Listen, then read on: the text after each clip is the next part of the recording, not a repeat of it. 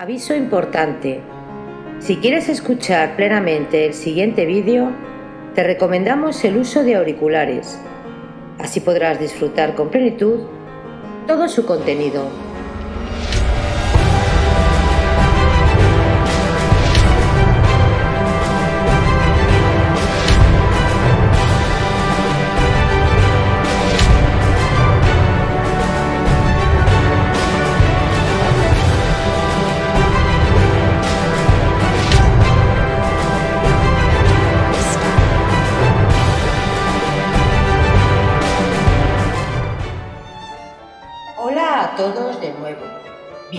Bienvenidos a Biografías Épicas. Hoy continuamos con la narración de la novela histórica y épica Lo que el viento se llevó, de la escritora Margaret Mitchell. Recordaros suscribiros al canal para así poder colaborar a crecer juntos. Hay muchas historias increíbles por descubrir. Lo que el viento se llevó, por Margaret Mitchell. Quinta parte. Capítulo 48. Scarlett se divirtió mucho y disfrutó de más diversiones que las que había tenido desde la primavera anterior a la guerra. Nueva Orleans era una ciudad extraña y brillante, y Scarlett gozó allí con el placer de un prisionero a quien perdonan la vida. Los Kappenbarger estaban saqueando la ciudad. Muchas personas decentes eran arrojadas de sus hogares y no sabían a dónde recurrir para su próxima comida, y entre tanto un negro se sentaba en el sillón del gobernador militar. Pero la nueva Orleans que Red le enseñó era el lugar más alegre que había visto en su vida. La gente que conoció parecía tener cuanto dinero deseara y ninguna preocupación. Red la presentó a docenas de mujeres, mujeres bonitas, lujosamente vestidas, mujeres que reían de todo y nunca hablaban de las estúpidas cosas serias de los tiempos difíciles. Y los hombres que conoció, qué interesantes eran y qué distintos de los de Atlanta, y cómo luchaban entre sí por bailar con ella, y cómo la piropeaban como si fuera aún una linda joven. Aquellos hombres tenían el mismo duro e inquieto aspecto de Red. Sus ojos siempre estaban alerta, como hombres que han vivido demasiado tiempo rodeados de peligros para poder estar nunca totalmente descuidados. Parecían no tener pasado ni futuro, y cortésmente eludían el contestar a Scarlett cuando para entablar conversación les preguntaba qué eran o dónde estaban antes de ir a Nueva Orleans. Eso por sí solo era extraño, porque en Atlanta todo recién llegado respetable se apresuraba a presentar sus credenciales, a hablar orgullosamente de su casa y su familia, para rastrear los tortuosos laberintos de amistades que enlazaban a todo el sur. Pero estos hombres reservados medían sus palabras cuidadosamente. Algunas veces, cuando Red estaba solo con ellos y Scarlett se encontraba en la habitación inmediata, oía risas y fragmentos de conversación que no tenían sentido para ella. Palabras sueltas, nombres raros, Cuba y Nassau, en los días del bloqueo, la inundación, oro, pisoteo de derechos, robo a mano armada y saqueo, Nicaragua y Guillermo Walker y cómo murió contra el paredón en Trujillo. Una vez su súbita aparición hizo cesar bruscamente una charla sobre lo que les había ocurrido a los miembros de la banda de guerrilleros de Cuatril y pudo percibir los nombres de Frank y Jesse James. Pero todos tenían modales corteses, buen sastre y evidentemente admiraban. Así que a Scarlett le importaba poco que no quisiesen vivir más que en el presente. Lo que realmente importaba era que fuesen amigos de Red y tuviesen hermosas casas y espléndidos carruajes y que los llevasen a ella y a Red a deliciosos paseos, los invitasen a comidas y organizasen fiestas en su honor. A Scarlett le gustaba mucho. Red se divirtió cuando ella se lo dijo. Sabía que te gustaría, dijo riéndose. ¿Por qué no? Y sus sospechas se despertaron como siempre que él se reía. Son todo ovejas negras, bribones. Todos son aventureros o aristócratas de negocio turbio. Todos hacen dinero especulando en alimentos como tu amado esposo, o fuera de los cauces legales, o por caminos oscuros que no admiten un estudio detenido. No puedo creerlo. Bromeas. es una gente distinguidísima. La gente distinguidísima de la ciudad está muerta de hambre, dijo Red, y vive en chozas en las que dudo mucho que me recibiera. Sabes, querida, aquí tuve yo algunos negocios durante la guerra, y esa gente tiene una memoria endiabladamente buena. Scarlett, eres para mí un perenne manantial de alegrías. Tienes un arte especial para escoger siempre lo peorcito en personas y cosas. Pero son tus amigos. Oh, a mí me gustan los bribones. Pasé mi primera juventud dedicado a fullero en un barco de río, y me gusta esa gente, pero a mí no me ciegan. Los conozco a todos muy bien, mientras que tú, volvió a reír, no tienes instinto de la gente, no sabes distinguir entre lo barato y lo valioso. Algunas veces pienso que las únicas grandes damas con las que has tenido trato en tu vida fueron tu madre y Melanie, ninguna de las cuales parecen haber tenido gran influencia sobre ti. Melanie. Pero si es más fea que un zapato viejo, y sus trajes parecen siempre hechos por una costurera barata, y no sabe hablar dos palabras seguidas. Ahórrate tus celos, Monina. La belleza no hace la dama, ni los vestidos la gran dama. ¿De veras?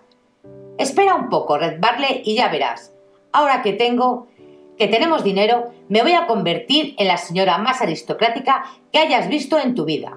Esperaré con interés, dijo él. Más interesantes que la gente que conoció eran los trajes que Red le compraba, vigilando por sí mismo la elección de los colores, telas y formas. El miriñaki ya no estaba de moda, y el nuevo estilo era encantador, con el vuelo de las faldas todo echado desde delante hacia atrás y drapeado formando grandes vuelos, con guirnaldas de flores y lazos y cascadas de encaje. Ella se acordaba de los discretos briñaque de los años de la guerra y se sentía un poco azorada con esa nueva falda que indudablemente dibujaba su talle. Y los deliciosos sombreritos que realmente no tenían nada de sombreritos, sino que eran unos objetos planos que se llevaban caídos sobre un ojo y cargado de frutas, flores, plumas ondulantes y cintas rizadas. Si Red no hubiera sido tan tonto y no le hubiera quemado los rizos postizos que se había comprado para aumentar su moño de pelo fosco que sobresalía de la cinta de estos sombreritos. Y la delicada ropa interior, qué lindísima era, y cuántos juegos tenía, camisas y camisones, y en aguas de más fino hilo, todo guarnecido de exquisitos bordados y jaretas infinitesimales. Los zapatos de raso que Red le compró tenía tacones de tres dedos de alto y hebillas de pasta grande y brillantes, Poseía de medias de seda una docena de pares y ni un solo con el talón de algodón. ¡Qué lujosas! Incansable, compró regalos para la familia. Un cachorrillo de San Bernardo para Wade, que siempre había deseado tener uno. Un gatito de Angora para View. Un brazalete de coral para la pequeña Ella. Una pesada gargantilla con pendientes para tía Pitipat. Una colección completa de las obras de Shakespeare para Melanie y Ashley. Una complicada librea y un sombrero de copa de seda con plumero para el tío Peter, trajes largos para Dirce y la cocinera, obsequios costosos para todo el mundo en Tara. ¿Pero qué has comprado para mamita? preguntó Red mirando el montón de regalos esparcidos encima de la cama en su habitación del hotel después de trasladar el gato y el perro al cuarto del tocador. Absolutamente nada. Estuvo muy antipática. ¿Cómo voy a llevarle un regalo si nos llamó mulas? ¿Por qué te molesta tanto oír la verdad, cariño? Tienes que llevarle a mamita un regalo. La destrozarías el corazón si no lo hicieses, y corazones como el suyo valen demasiado para destrozarlos. No le llevaré nada, no lo merece. Pues se lo llevaré yo. Recuerdo que a mi ama decía siempre que cuando fuese al cielo le gustaría llevar unas enaguas de seda tan tiesas que se tuvieran solas en pie y tan crujientes que el Señor Dios pudiese creer que estaban hechas de alas de ángeles. Le compraré a mamita una seda encarnada y encargaré que le hagan unas enaguas elegantísimas. Nunca las admitirá de ti. Preferiría morir a ponérselas. No lo dudo, pero lo haré de todos modos. Las tiendas de Nueva Orleans eran lujosas y tentadoras, y el ir de compras con Red era un encanto. También lo era ir con él a comer, incluso más agradable que ir de compras, porque sabía lo que había que pedir y cómo debían cocinarlo. Los vinos, licores y champañas de Nueva Orleans resultaban nuevos y excitantes para ella, que solo conocía la zarzamora casera y los tragos bebidos a hortuadillas del frasco de brandy que para los desmayos tenía siempre a prevención Pitipat. Pero oh, las comidas que encargaba Red, lo mejor de todo en Nueva Orleans era la comida. Recordando el hambre espantosa que había sufrido en Tara y su más reciente penuria, Scarlett pensaba que nunca podría comer bastante de aquellos platos tan exquisitos. Camarones a la criolla, palomas al jerez, ostras en salsa, setas dulces, menudillos de pavo, pescado sabiamente asado entre papeles untados de aceite y limas. Su apetito no estaba nunca satisfecho, pues cuando recordaba los eternos guisantes secos y los ñames de tara, sentía ansia de hartarse de nuevo de los platos criollos. Comes como si la comida fuera la última, decía Red. No rebañes la fuente, Scarlett. Estoy segura de que hay más en la cocina y no tienes más que pedírselo al camarero. Si no dejas de ser tan glotona, te vas a poner tan gorda como las señoras cubanas y entonces me divorciaré de ti. Pero Scarlett le sacó la lengua y pidió más pasteles, rellenos de chocolate o merengue. Qué divertido era gastar todo el dinero que se quería, sin contar con los centavos, sin pensar que había que ahorrarlos para pagar gastos caseros o comprar mulas. Qué divertido tratarse con gente alegre y rica, y no con la nobleza pobre como la gente de Atlanta. Qué divertido llevar trajes de crujiente brocado, que marcaba la cintura y mostraba el cuello y los brazos, y más que un poco del pecho, y saber que los hombres le admiraban. Qué divertido comer todo lo que quería sin censores que dijesen que eso no era distinguido. Qué divertido beber todo el champán que se le antojaba, la primera vez que bebió demasiado, estaba muy molesta cuando se despertó a la mañana siguiente, con un dolor de cabeza tremendo y el recuerdo de haber vuelto al hotel por las principales calles de Nueva Orleans en un coche abierto, cantando a voz en grito Bella bandera azul. Nunca había visto a una verdadera señora ni siquiera alegre. La única mujer a la que había visto borracha era aquella Waiting, el día de la caída de Atlanta. Apenas se atrevía a enfrentarse con Red, Tan grande era su humillación, pero a él el asunto pareció divertirle. Todo lo que Scarlett hacía parecía divertir a Red como si se tratase de un gatito juguetón. Como era tan arrogante, resultaba agradable salir con él. Antes Scarlett no se había fijado gran cosa en ello, y en Atlanta todo el mundo estaba demasiado preocupado con sus problemas para interesarse por las apariencias de semejante individuo. Pero aquí en Nueva Orleans podía ver que los ojos de las mujeres lo seguían y que hasta se estremecían cuando se inclinaba para besarles la mano. El convencimiento de que otras mujeres se sentían atraídas por su marido y acaso la envidiaban la hizo sentirse súbitamente orgullosa de mostrarse a su lado. Los dos somos muy guapos, pensaba Scarlett complacida. Sí, como Red le había dicho, el matrimonio podía ser muy divertido. No solo era divertido, sino que también le estaba enseñando muchas cosas. Esto era verdaderamente extraño, pues Scarlett había creído que la vida ya no tenía que enseñarle nada. Ahora se encontraba cada día como una niña a punto de descubrir algo nuevo. Primero aprendió que el matrimonio con Red era completamente distinto de lo que había sido con Charles o con Frank. Estos la habían respetado y se habían asustado de su carácter, la habían suplicado y cuando a ella le venía en ganas, les había concedido sus favores.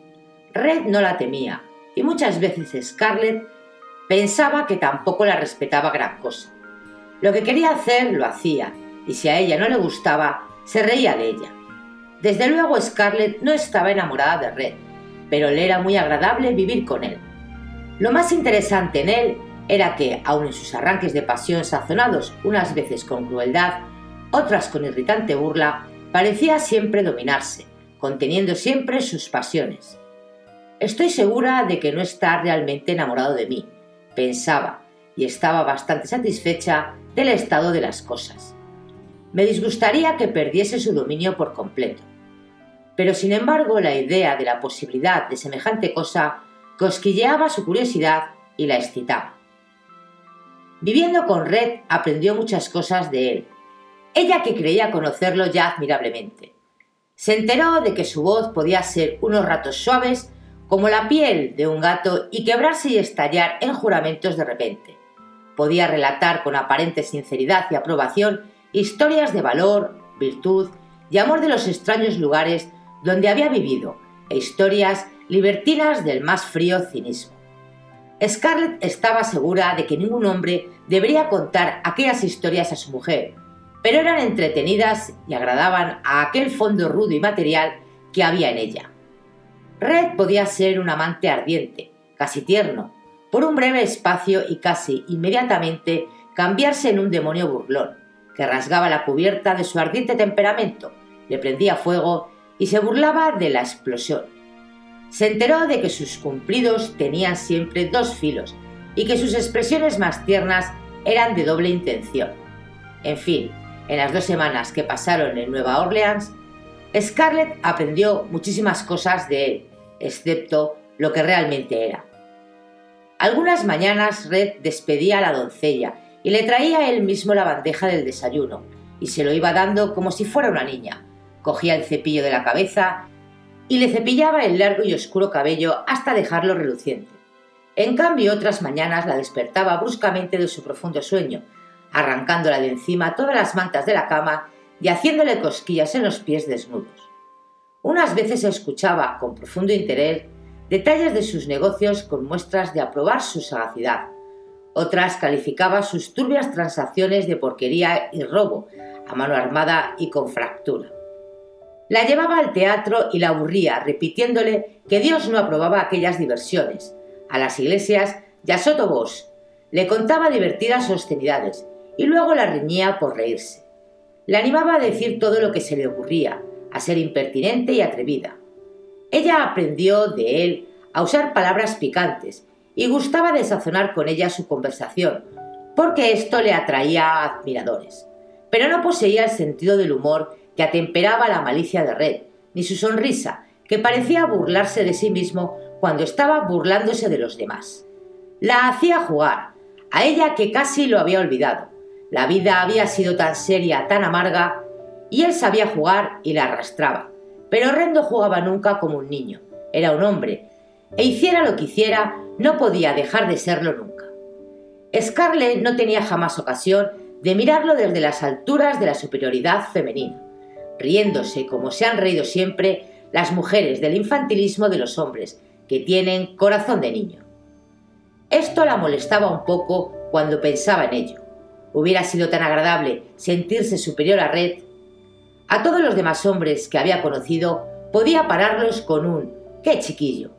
Su padre, los gemelos Tarleton, con su afán de hacerla rabiar y sus bromas tan meditadas, los melenudos Fontaine, con sus enfados infantiles, Charles, Fran, todos los hombres que le habían hecho el amor durante la guerra, todos excepto Ashley. Solo Ashley y Red eludía su comprensión y su control, porque los dos eran unos hombres y carecían de todas las cualidades y defectos de la infancia. No comprendía a Red ni se preocupaba en comprenderlo, aunque había en él cosas que realmente la intrigaban. Por ejemplo, el modo que tenía de mirarla, cuando creía que ella no se daba cuenta. Algunas veces, volviéndose de repente, lo había encontrado observándola con una mirada alerta, ansiosa, expectante. ¿Por qué me miras así? había preguntado irritada, como un gato mira la guarida del ratón. Pero la cara de Red cambiaba instantáneamente y se limitaba a echarse a reír. Pronto se le olvidaba y no volvía a preocuparse de aquello ni de nada concerniente a Red. Era demasiado enigmático para romperse la cabeza intentando descifrarlo, y la vida era tan divertida excepto cuando pensaba en Ashley. Red la tenía demasiado ocupada para que pudiese pensar en Ashley demasiado a menudo, de modo que éste rara vez ocupaba sus pensamientos durante el día, pero por la noche, cuando estaba cansada de bailar y la cabeza le daba vueltas por haber bebido demasiada champán, entonces se acordaba de Ashley. Frecuentemente, cuando la luna alumbraba su cama y descansaban adormecida en brazos de Red, pensaba lo perfecto que sería la vida si fueran los brazos de Ashley los que la estrechasen. Si fuera Ashley el que le ponía el cabello sobre la cara, anudándoselo bajo la barbilla. Una vez cuando pensaba en esto, suspiró volviendo la cabeza hacia la ventana, y al cabo de un momento sintió que el pesado brazo que rodeaba su cuello se volvía de hierro, y la voz de Red habló duramente. Que Dios condene tu alma al infierno por toda la eternidad. Y levantándose, se vistió y salió de la habitación a pesar de las asustadas preguntas y protestas de su mujer. Volvió a la mañana siguiente, cuando ella estaba desayunando en sus habitaciones. Venía despeinado y completamente borracho, y se disculpó y dio cuenta de lo que había estado haciendo. Scarlett no le preguntó nada, y estuvo terriblemente fría con él, como conviene a una esposa ofendida, y cuando terminó su desayuno, se vistió bajo su turbia mirada y salió de compras. A su vuelta, él no estaba en casa y no apareció hasta la hora de la cena. Fue una comida silenciosa. Scarlett estaba nerviosa porque era su última comida en Nueva Orleans y quería hacer honor a los langostinos y bajo la mirada de su marido no podía disfrutar de ellos. Sin embargo, se comió uno grandísimo y bebió una buena cantidad de champaña. Tal vez fue aquella mezcla lo que por la noche hizo retomar su antigua pesadilla, pues se despertó bañada en un sudor frío, sollozando entrecortadamente. Estaba de nuevo en Tara, y Tara estaba desolada. Su madre había muerto, y con ella había desaparecido del mundo toda la fuerza y la sabiduría. En ninguna parte del mundo había nadie a quien recurrir, nadie de quien fiarse. Y algo terrible la perseguía, y ella corría, corría con el corazón saltándosele del pecho, corría rodeada de una espesa niebla, gritando, buscando a ciegas aquel puerto de salvación desconocido, sin nombre, que se encontraba en algún lugar en la niebla, cerca de ella.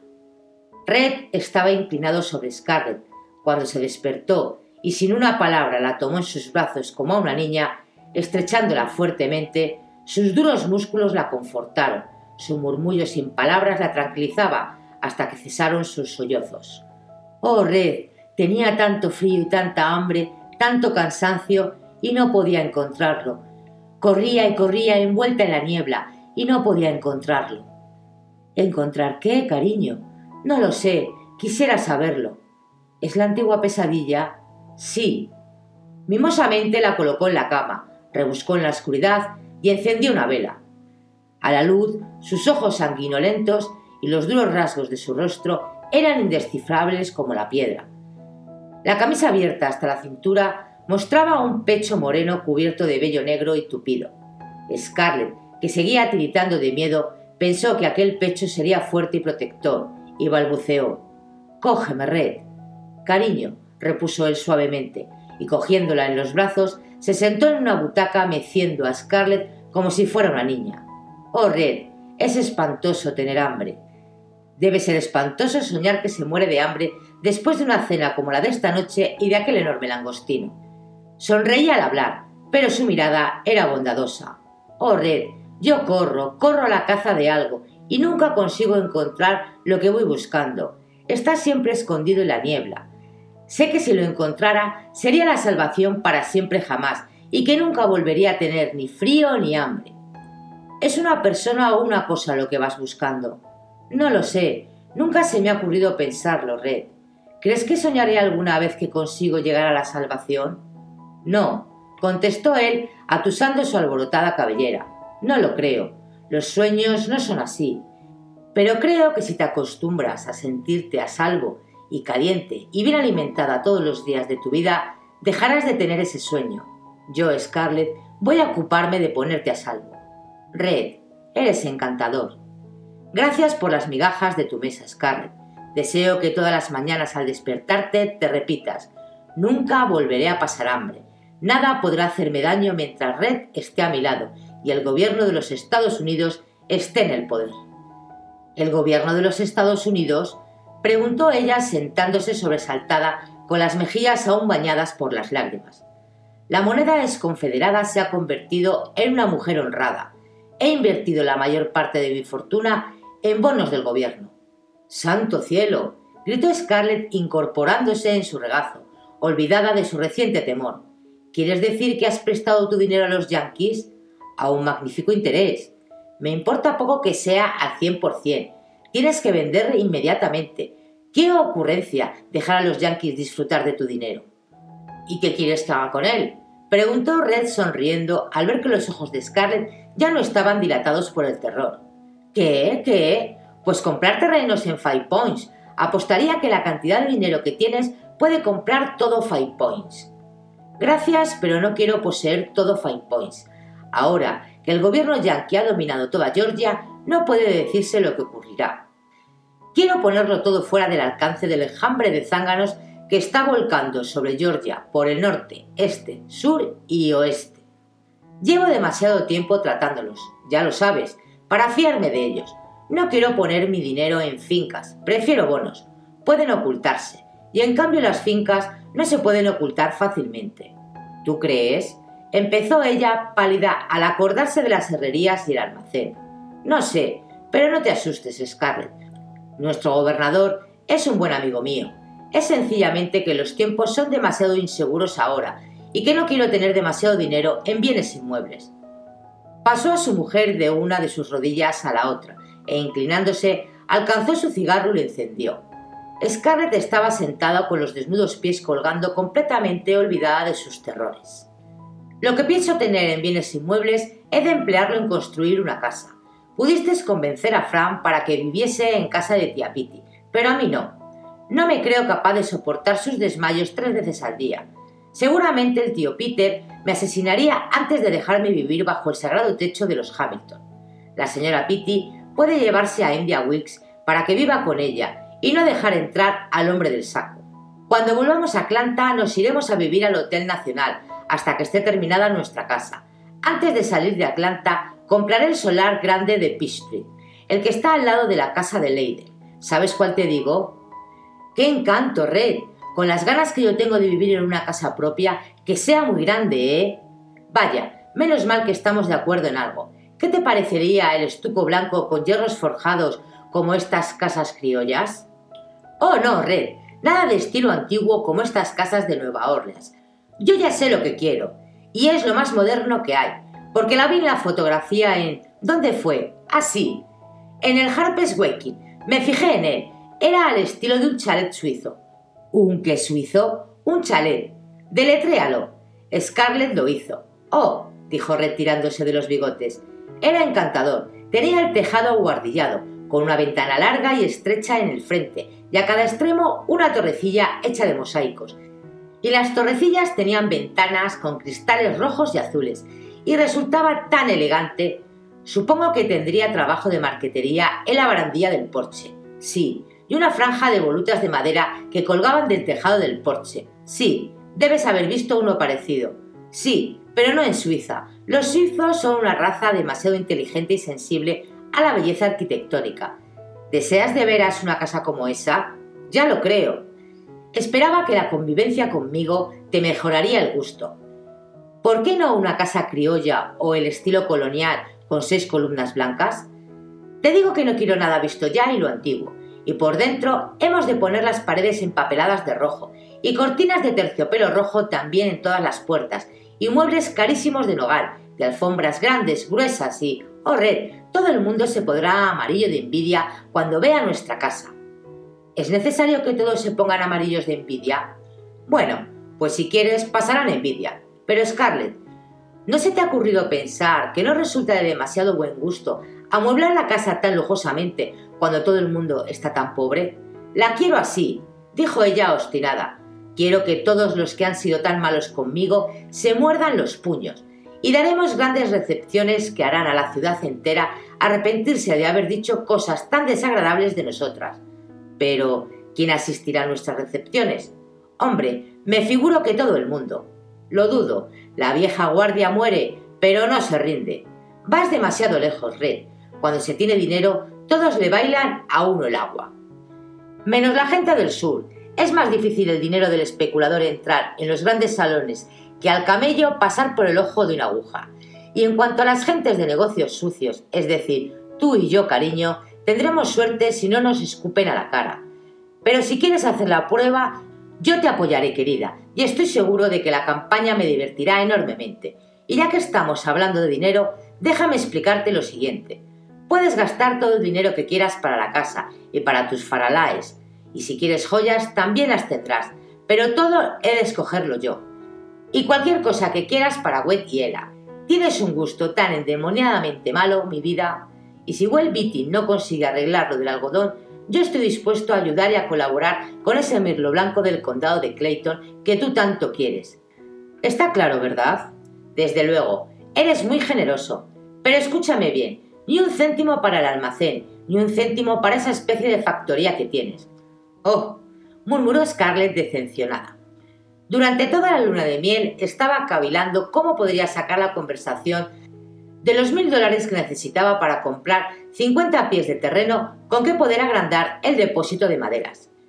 Yo creí que siempre habías aplaudido mucho por ser de criterio amplio y no preocuparme de lo que la gente pudiera decir de que llevara un negocio. Y resulta que tú eres lo mismo que los demás, que te asusta que la gente pueda decir que en la familia soy yo la que lleva los pantalones. Bien, pues no le va a quedar nadie la menor duda sobre quién lleva los pantalones en la familia Butler, dijo Red, recalcando mucho cada palabra. No me importa lo que digan los tontos, desde luego. Soy lo bastante mal educado para estar orgulloso de tener una mujer que está a la última en todo. Yo deseo que continúes dirigiendo el almacén y las herrerías. Hay que contar también con tus hijos. Cuando Wade sea mayor, puede no parecerle bien vivir a costa de su padrastro, y entonces puede tomar él la dirección. Pero ni un céntimo de lo mío ha de emplearse en ninguno de esos negocios. ¿Por qué? Porque no quiero contribuir a mantener a Ashley Wilkes. ¿Vas a empezar otra vez? No, pero me preguntas mis razones y te las digo.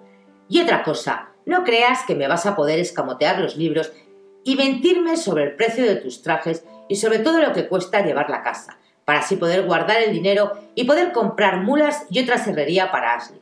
Tengo la intención de vigilar y comprobar cuidadosamente tus gastos, y yo sé lo que cuestan las cosas. Oh, no te ofendas, lo harías. Es más fuerte que tú, es más fuerte que tú cualquier cosa que se refiera a Ashley o a Tara. No tengo nada que decir de Tara, pero me opongo terminantemente en lo que concierne a Ashley. Te estoy dirigiendo con riendas muy flojas, pero no lo olvides que a pesar de todo llevo látigo y espuelas. Fin del capítulo 48 de Lo que el viento se llevó. Si queréis el próximo capítulo en breve, deja tu comentario y tu like. Y tan pronto como me sea posible, tus deseos se harán realidad. Y recuerda, si no quieres perderte ningún capítulo, suscríbete. Gracias y hasta el siguiente vídeo.